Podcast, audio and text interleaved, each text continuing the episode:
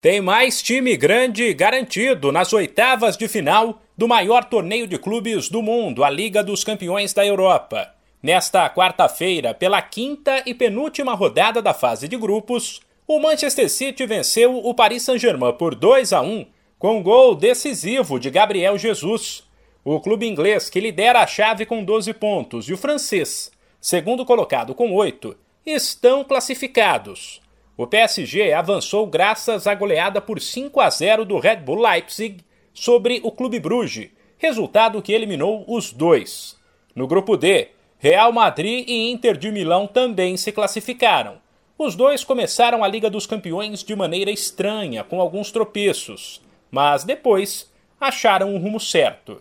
Nesta quarta, os merengues fizeram 3 a 0 no Sheriff e os italianos 2 a 0 no Shakhtar Donetsk. Na última rodada, Real e Inter vão se enfrentar para ver quem fica com a liderança da chave.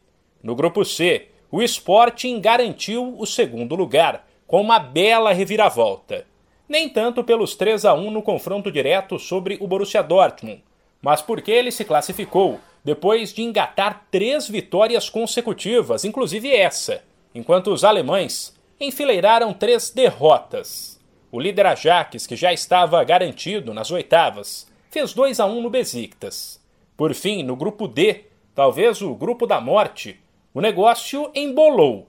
Isso porque o ex-lanterna Milan venceu a primeira, 1 a 0 sobre o Atlético de Madrid, enquanto o Liverpool, líder e já classificado, fez 2 a 0 no Porto. Agora a briga pela outra vaga ficou assim: Porto 5 pontos, Milan e Atlético de Madrid com 4.